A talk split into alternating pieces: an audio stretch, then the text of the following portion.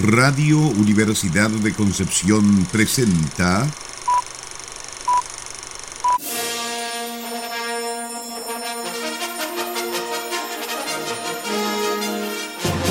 De película.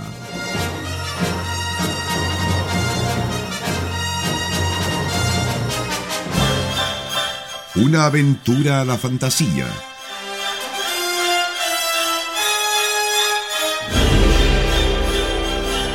Un paseo por las imágenes que guardan tu memoria.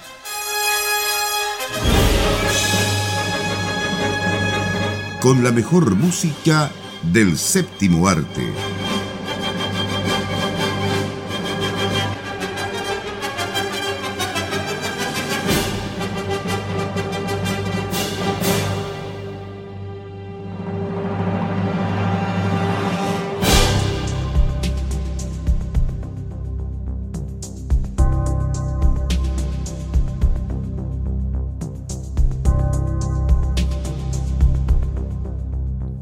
Bienvenidas y bienvenidos a otro capítulo de este programa con la mejor música de películas de todos los tiempos, de película de radio Universidad de Concepción, junto a Sara Salazar y Nicolás Masquerán. ¿Cómo están, estimados y Yo queridos y Hoy queridas? día me siento en las alturas, Felipe.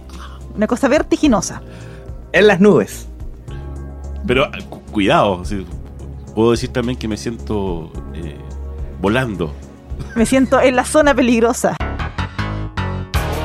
En la zona de peligro, eso iba a decir. La zona de peligro. Y con esa referencia yo creo que todo el mundo ya entendió de qué estamos hablando. Nos habíamos saltado esta película por harto tiempo, eh, porque ya lleva algo en circulación. Le ha ido muy bien, curiosamente, porque no era lo que se esperaba. Eh, y además era una de esas secuelas, refritos que muchos esperábamos ver por la pura nostalgia, ¿no? Sí. Me Eh, refiero a Top Gun Maverick, la secuela de esta clásica película de los años 80. todo el mundo pensó que este sería un nuevo refrito, pero con aceite bien usado. Con aceite de motor bien Claro, quemado. bien quemado. De motor de avión. Claro, una cosa así. Pero sabes que afortunadamente, como dice Nicolás, eh, pa- pasó todo lo contrario. Eh, me incluyo en, en haber ido al cine eh, no con muy buenas expectativas, pero sabes que realmente me eh, la película realmente a mí me entretuvo, me, me gustó bastante. La puesta, digamos, en, en la pantalla, el trabajo de audio, la música también a pesar de, pero eh, fue una, una buena película, digamos, un buen rato de, para ir a entretenerse al cine.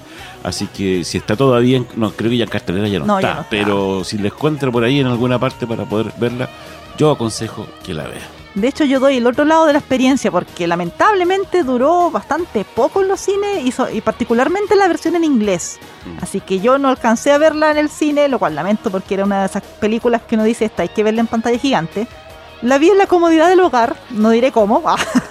y debo decir que a pesar de que la pantalla era bastante más pequeña, estuve todo el rato pegada al respaldo del asiento porque es una película increíble. O sea, realmente superó todas mis expectativas, que tampoco tenía muchas, pero lo conversamos en algún momento con Nicolás, creo, antes de- del programa, que como que uno ya a estas alturas no espera mucho de estos refritos.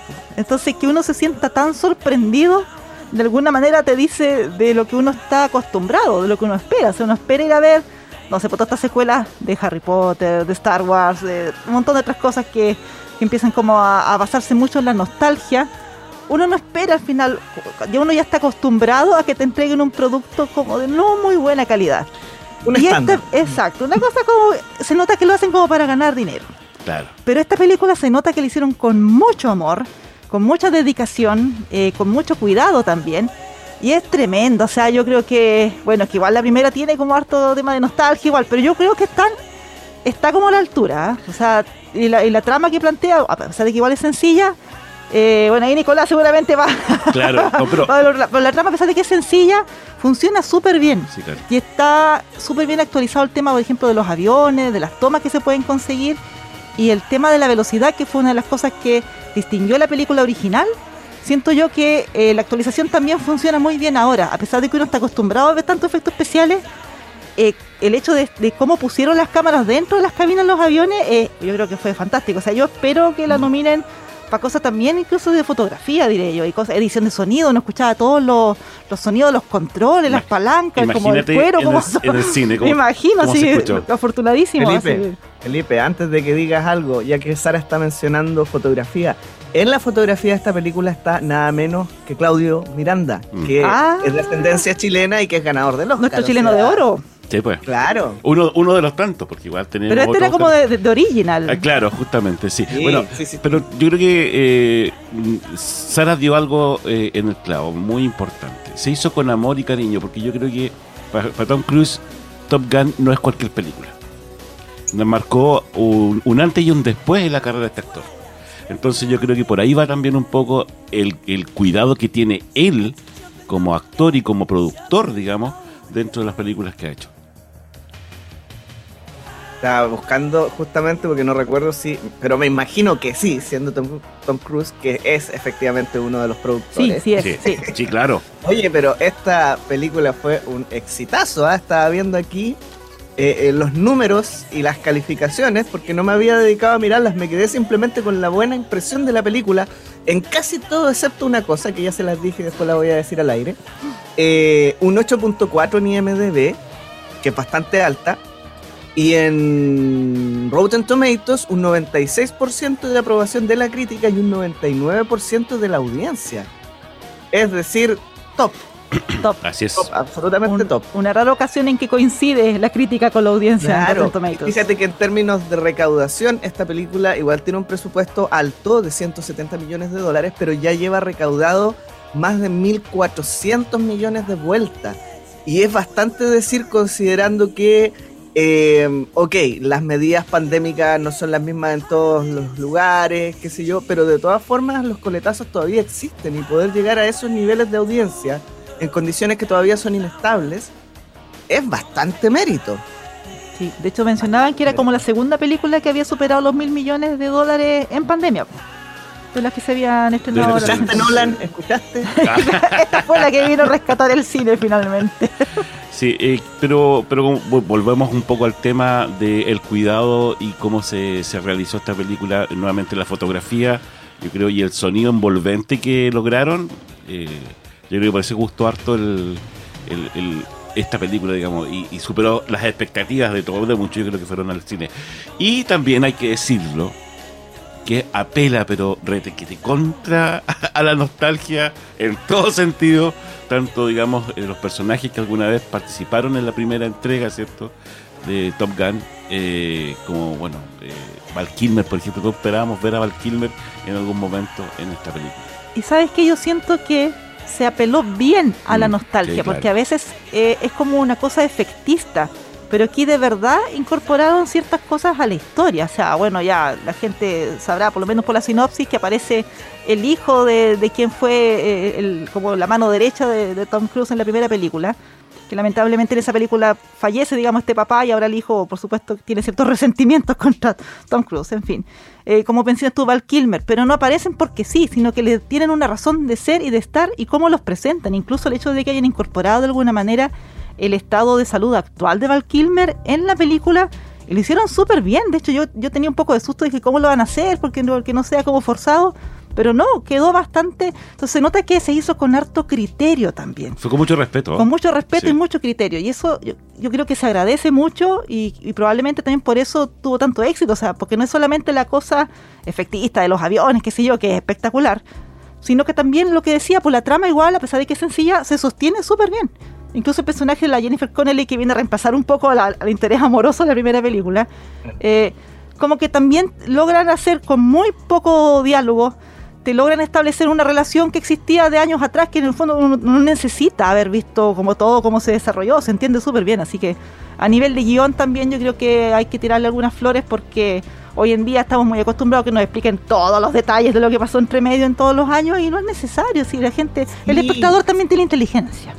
Sabes que eso es una de las cosas que yo valoré mucho de esta película. Eh, tú lo dijiste prácticamente todo, pero sentí que podía verla enganchándome con la de 1986, pero asimismo cualquier persona que no lo hubiese visto podía entender igual lo que estaba pasando sin que te sobreabundaran en explicaciones, sino que bastaba el flachazo, ¿cierto? El recuerdo, alguna cosita bien breve, y te ponían en contexto de manera suficiente para que tú pudieras seguir eh, a caballo de lo que estaba ocurriendo en esta película.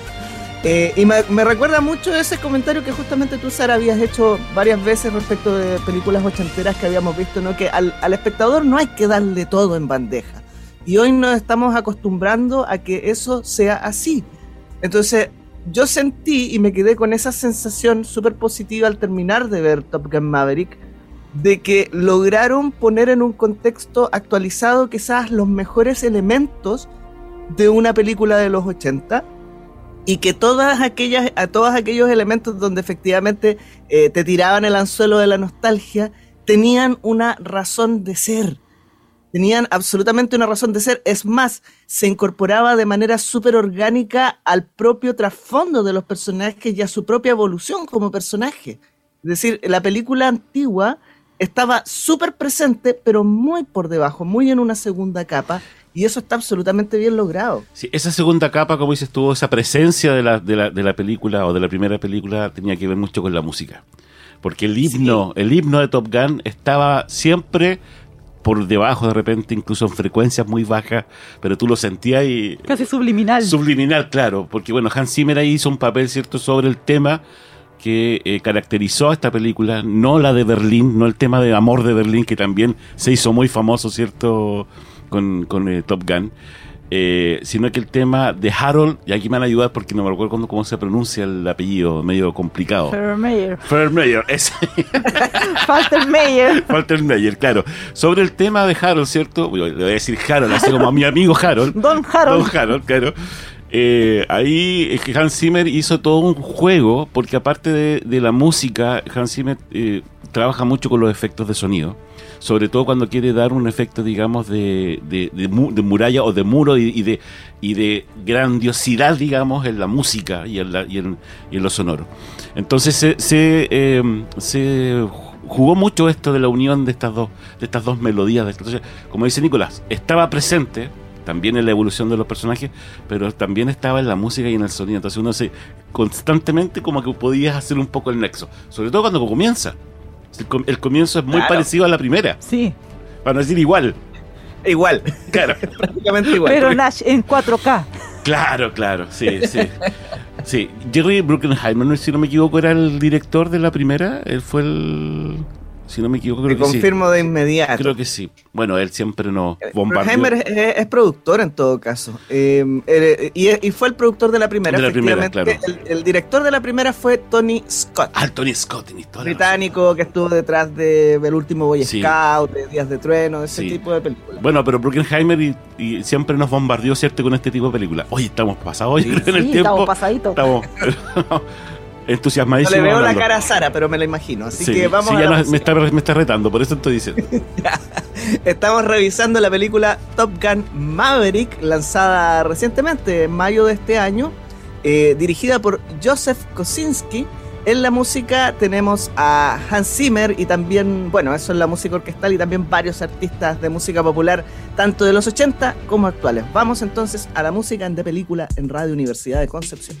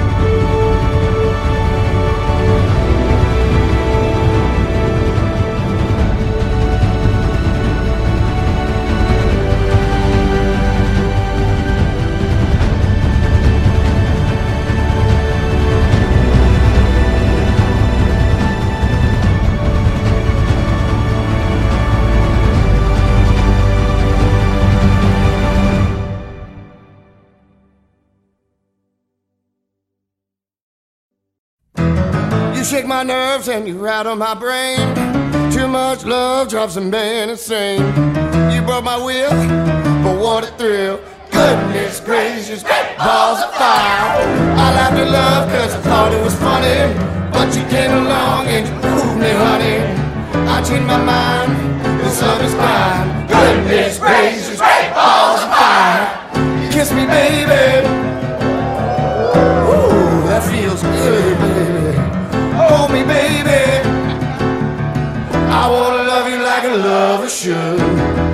Fine, it's so kind. I'ma tell the world that you're mine, mine, mine, mine. I chew my nails and I twiddle my thumbs. I get a nervous, but it sure is fun. Come on, baby, you're driving me crazy. Goodness gracious, balls of fire.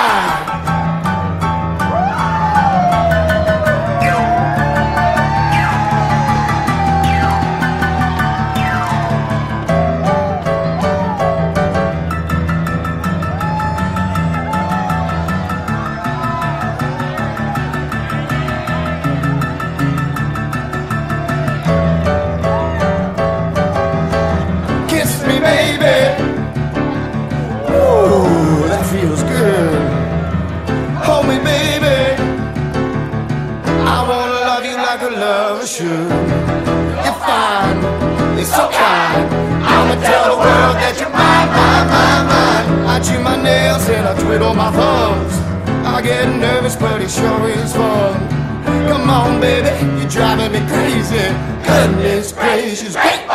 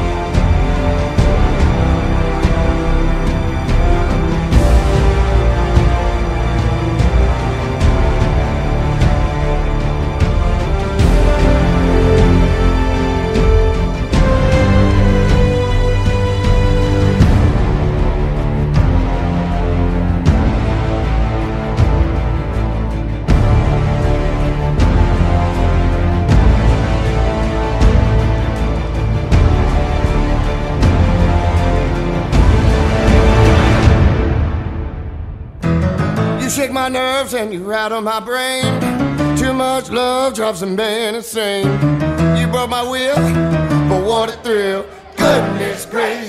Estamos en De Película en Radio Universidad de Concepción revisando la música de Top Gun Maverick, dirigida por Joseph Kosinski, la música instrumental por Hans Zimmer y también varios otros artistas involucrados acá en una banda sonora que no sé si llega a lo icónica que, yo- que alcanzó a ser la del 1986, pero de todas maneras rescata muchos de esos temas. Partiendo por el de Harold Faltermeyer, ¿cierto? Que tú nombrabas recién, Felipe, que es absolutamente un himno. Es un himno. Es, eh. es icónica porque tiene una canción de Lady Gaga. Ah, también, yo lo digo. Claro. Bueno, acá, Y- acá ya no es Berlín, digamos, presente, sino que es Lady Gaga en la canción. Pero sabes que hay una cosa que a mí me llamó mucho la atención que tiene que ver justamente con el uso de la música y con el uso de estas canciones y es que hasta cierto punto de la película, me parece que es más o menos el primer tercio, eh, siempre recurren mucho a los temas clásicos, digamos, a los temas de la Top Gun de 1986. Y hay un momento en que se produce también una especie de quiebre en el protagonista, quiebre en Maverick, y donde tienen que darle más protagonismo también a la generación actual, a los que ellos están entrenando. Y en ese momento empieza a aparecer la música actual. Cuando están jugando en la playa, qué sé yo. Entonces, eso también te manda una señal de, hey, aquí está pasando algo, aquí está cambiando algo. Y es otro de los usos inteligentes que se le da al tema de la nostalgia, porque tú venías súper a caballo de todo este rollo de la película antigua y de repente aquí te, te mandan la señal de, eh, pero, pero, esta es otra película y estamos hablando de otros personajes en otro contexto, etcétera. No se puede negar que fue espectacular escuchar nuevamente el tema Danger Zone, ¿cierto? De Kenny Loggins en la pantalla grande y con todos estos aviones. No, fue realmente una, Estaban todos llorando. llorando al, al comienzo de la película. Sí. Oye, pero lo que tú mencionabas, Nicolás, precisamente era un punto que yo quería mencionar en este bloque, que es el tema del protagonismo de los personajes nuevos. Que qué bueno que lo mencionaste también a través de la música, porque siento que eso también es uno de los logros de esta película, que no se queda pegada, o sea, por supuesto que Tom Cruise Maverick es el protagonista, pero como que por primera vez veo que Tom Cruise eh, puede ceder un poco el protagonismo a las nuevas generaciones. ¿Por qué digo y por primera vez? Porque de repente uno lo ve en Misión Imposible, por ejemplo, y él sigue siendo el jovencito. A, a pesar de que ya está como bastante pasadito para ser el jovencito, pero en fin. Pero en este caso, siento que se dieron el tiempo un poco de darle espacio a los nuevos personajes. Y lo otro que me gustó, que son cosas que hay que conversar hoy en día, el tema de, como de la representatividad, en fin, porque igual se nota que trataban de poner como personajes bien variados, o sea, de distinto a lo mejor etnia, la mujer que tiene que estar ahí, o el, más cerebrito, qué sé yo, pero no los pusieron dentro de los clichés que estamos acostumbrados a ver, y eso me gustó mucho porque eh, el guion permite que te muestren que el entrenamiento es tan riguroso, y como te va mostrando a cada uno de los personajes cómo va pasando por este entrenamiento, realmente tú ves que ellos son los mejores de su generación. O sea, cuando están todos peleando contra la fuerza G, por ejemplo, en cuando tienen que subir montañas en el avión, en fin, y están todos sufriendo por igual. O sea, el, el- el que sea como más, no sé, porque se sienta como más capo que el, que el resto, o el que es como más intelectualmente superior, qué sé yo, pero al final te, te dejan súper claro que todos tienen que ser igualmente capaces físicamente, mentalmente, todos tienen que poder manejar su avión, pero sí a la perfección. Y así también uno lo entiende cuando van a la misión final. O sea, cuando Tom Cruise elige su equipo, eh, de hecho el personaje lo dice, o sea, o, o alguno de los personajes dice, o sea, esto es para una misión súper específica, pero eso que yo lo, que elija a tal persona y no a otra no, no habla como de sus capacidades, sino que habla como de lo- las necesidades de la misión. Y yo creo que el guion se, se tomó el tiempo, creo yo, en mi opinión, de dejar eso claro. O sea, cuando llegara ese momento, yo realmente decía, en realidad podían, pueden elegir a cualquiera. A cualquiera de los que estaban ahí presentes. Claro, que el papel de Tom Cruise aquí es un poquito más de profesor, como de maestro, de Claro. ¿cierto? dejar un poco la huella de, del instructor, eh, aunque sea muy riguroso, pero que tenga obviamente una razón y un argumento específico, ¿cierto? Para cada uno de, de- de sus alumnos que estaba ahí, que como dices tú, eh, hay de todo, pero no entrando en el, en el- en el cliché. Pero sí hay una cosa que me molestó. Y eso Lo malo, decirlo. a lo Lo Dele nomás, malo, Felipe, lo malo. Lo único malo que me gustó, que típico esto del bullying, eh, esta cuestión de que yo tengo un auto más grande que el tuyo, así como, no sé, pues, yo soy más bacán que tú. Ya, en la primera también estaba, pero yo creo que aquí fue too much. Sí, es Se que les pasa bueno, un poco la mano. Sí, que como conversamos, es algo como de la cultura estadounidense que a lo mejor a nosotros nos choca mucho. Te entiendo a lo que vas, porque de repente hay algunas actitudes de personajes que claro, que uno ve cosas así en la vida real, pero puede ser que afortunadamente en nuestra cultura no lo vemos tan así. Pero este ambiente como de competencia, de ser desagradable con el compañero, de andar diciendo pesadeces, de hacerle bullying, por ejemplo, no es algo a lo que nosotros estemos acostumbrados ni se fomente. Pero a, juzgar de lo que uno ve Claro. en la cultura general de lo que nos llega desde Estados Unidos es algo que ellos viven desde que entran al colegio. Entonces a lo mejor para ellos eso es como tan normal que, que como que el público ni siquiera se lo cuestionó. Pero sí siento que también sirvió para después hacer algunas cosas a nivel de guion que, que me parecieron interesantes, que, que bueno, que salieron un poco esperadas, pero, pero lo mismo que decía con el tema del protagonismo de los personajes nuevos. O sea, yo creo que ahora quizás nombres como Phoenix o Fanboy, por ejemplo, o Hangman, eh, van a empezar a sonar un poco más eh, en, el- en los fans, digamos, como de esta, de esta, ya no es nuestra trilogía, como de este dúo de, de películas de, de Top Gun. Oye, por- no invoques al no invoques al coludo. Que capaz que quieran hacer una trilogía ahora con la yo creo que quedó bien aquí como está. Sí, Sí, déjenlo ahí nomás. Por favor, déjenlo ahí. Yo creo, sí. Top Gun Next Generation. es- no, yo solamente voy a hacer un comentario negativo. Eh, yo creo que esta película, pese a todo lo bueno que, que la encontramos y a mí me sigue encantando, hay un punto donde yo la nomino a un Razzie. A un anti-Oscar. Y es que creo que merece una nominación a la peor pareja del cine, Miles Teller y su mostacho. su, su bigote horrible.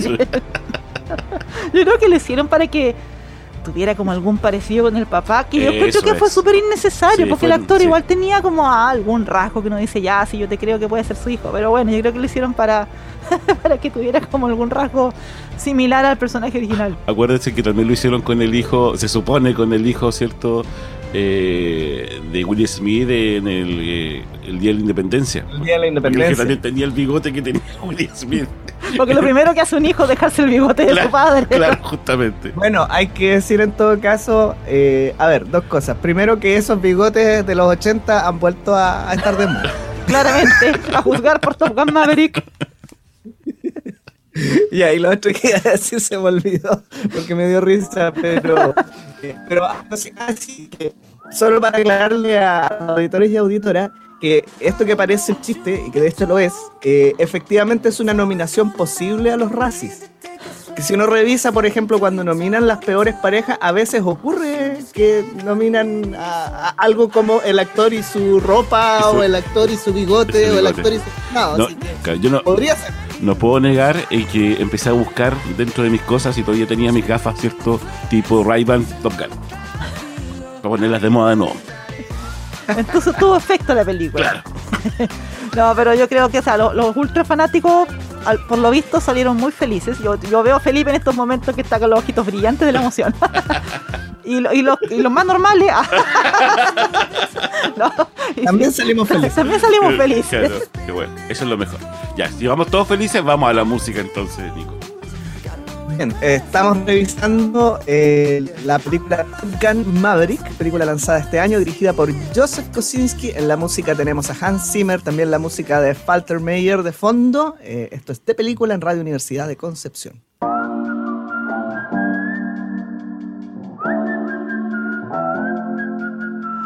I don't know what you've been told, but time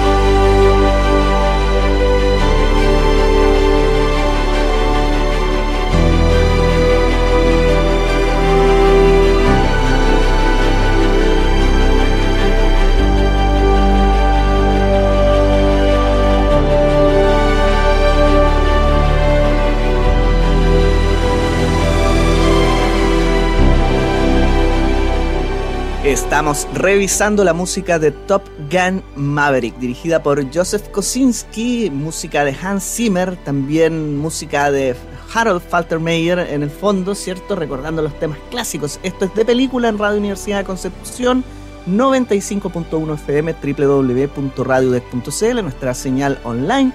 También página web donde pueden encontrar el podcast de este y todos nuestros programas, las noticias del equipo de prensa. Estamos también en redes sociales, Facebook, Twitter e Instagram como Radio Universidad de Concepción. Nosotros, su programa de película, único y repetible, tengo que decirlo. Por para que supuesto.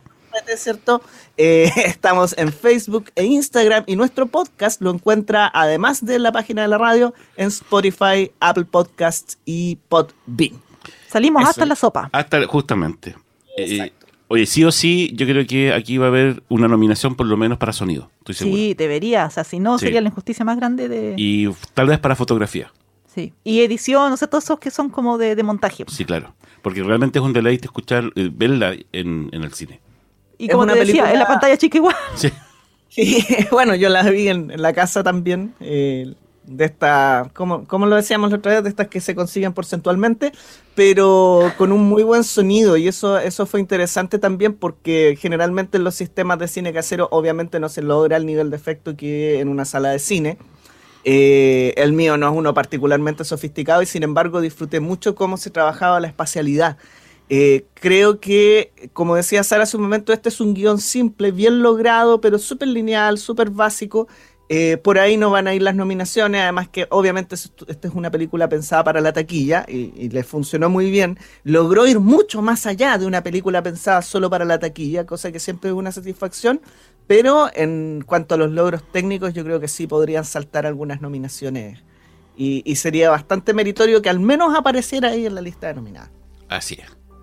Así es. Así que no queda más que decirle a nuestros auditores, vea la película, entreténgase, así como hicimos nosotros, vaya, eh, digamos, a la nostalgia, llore un poco, ¿por qué no? Al, al ver ciertos personajes. No, así es Oye, verdad.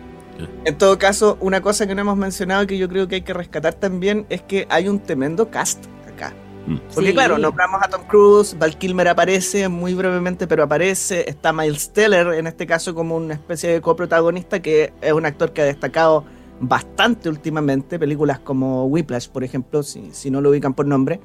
Eh, y está Jennifer Connelly, y está Ed Harris, y está John Hamm. Digamos, hay varios actores y actrices eh, que tienen peso actualmente en Hollywood. Y no es cosa poca, digamos, lograr congregar tanto actor con, con, con- esas tarifas, digamos. Sí, a mí, a mí me, me llamó la atención que estuviera Ed Harris, ¿ah? digamos, obviamente su prestancia, eh, su, digamos, figura y su cara tiene, tiene, tiene mucho que ver con la parte mili- militarizada, digamos. ¿eh? Es ponerle un uniforme y pasa, pero No hay que hacer mucho más. no, nada, no, no, para nada. Bueno, ha hecho hartos papeles sobre eso en todo caso. Pero sí, eh, obviamente tiene, como dice Nicolás, un, un, un cast de, de lujo esta, esta película. Lo interesante es, bueno, más adelante lo vamos a detallar, en- en- quizás en el dato freak, poder identificar cuáles son las tomas que tienen efectos especiales y cuáles son las que fueron hechas con aviones reales y nos vamos a sorprender de la cantidad de tomas hechas con aviones reales en la película. Así que cuando la vean, yo la escuché con unos humildes audífonos y también el sonido era espectacular. Así que cuando la vean, ya sea navegando los mares como los bucaneros o si se reestrena, en fin, eh, o algún ser- servicio de streaming, por supuesto, eh, disfrútenla. O sea, si la pueden ver en una pantalla muy grande, háganlo, pero si la ven en una pantalla pequeñita, igual la van a disfrutar y, y pásenlo bien. O sea, como les decía, yo estuve pegada al respaldo del asiento todo el rato. Les advierto que es un poco tensa por lo mismo, porque yo creo que pocas veces hemos estado eh, literalmente dentro de la cabina de un avión, o sea, y, y que se muevan esa, de esa manera. Pero por último la pueden ver por tandas, como lo hacen algunas mamitas hoy en día. Yo creo sí, pues yo creo que, que bueno, eh, Jerry Bruckheimer y el mismo Tom, el Tom Cruise, ¿cierto? De alguna, de alguna forma son una buena escuela, digamos, de, de todo, de todo el rigor que en algún momento en los años 80, 90, ¿cierto? Se utilizaba en la creación porque no había computadores. Ah, O no estaba este de, de- de la, de la imagen, ¿cierto? Digital que tenemos ahora, la posibilidad de hacer muchas cosas. Entonces yo creo que son una buena escuela y por eso quisieron rescatar un poco lo, Es que sabes lo que antiguo. eh, yendo un poquito más allá, yo creo que entramos en una etapa donde la gente de esa generación se está tomando un poco los espacios en el cine y ha logrado combinar muy bien todo el potencial del CGI, que obviamente se presta para muchas cosas positivas, eh, sin, ser sin llegar a ser tan dependiente de él y entendiendo que los efectos prácticos también tenían otro valor, ¿cierto? Y que aportan, y que aportan otro valor a la película. Eh, y que se pueden seguir utilizando perfectamente. Por Dios, si estamos hablando de una película de altísimo presupuesto, o lo que pudimos ver en The Mandalorian, ¿cierto? Con esto de interactuar eh, Miti Mota con lo real y con lo virtual, ¿cierto? En el momento de filmar las escenas, eh, con un tremendo despliegue tecnológico, pero también rescatando que, que había elementos reales en el escenario, por ejemplo, y que eso ya te genera una mayor credibilidad porque la misma actuación se, se da en otros términos. Claro. Quizás eh, vamos a ver más de esto en, en el futuro más próximo del cine. Ya que sacaste a Mandalorian al, al- al- aquí No a la, a Star Trek, a la- no a Star no, no, no, no. La nueva serie de Star Wars, Andor. De hecho, el director, hay un, hay un, un, digamos, un adelanto con palabras del director, y él se preocupó justamente de eso. Él quería que los- las locaciones fueran reales, ya no tanto CGI. CGI Estamos con volviendo el- a, lo- a la antigua a la tradición. antigua tradición. Sí. Vamos. Ya. Y con esa reflexión nos vamos. Sí. ¿Sarita qué viene? Viene más programación de Radio Universidad de Concepción. Ok. Para quedarse pegado en el asiento. Eso. Exacto. En un programa mucho más adelante igual. No, ese sí que te deja pegado. Ya, chiquillos, que estén súper bien. Nos estamos encontrando la próxima semana en otro capítulo más de, de película de Radio Universidad de Concepción. Chau, chau. Gracias por su sintonía. Chao, chao. Chao, chao.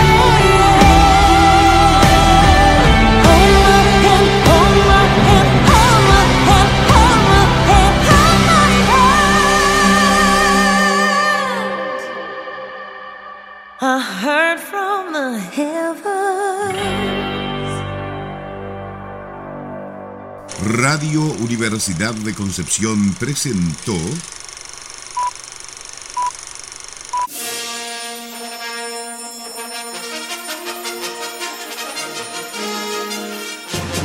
de película.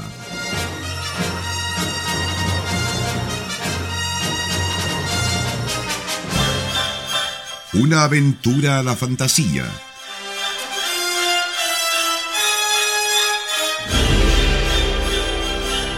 Un paseo por las imágenes que guardan tu memoria.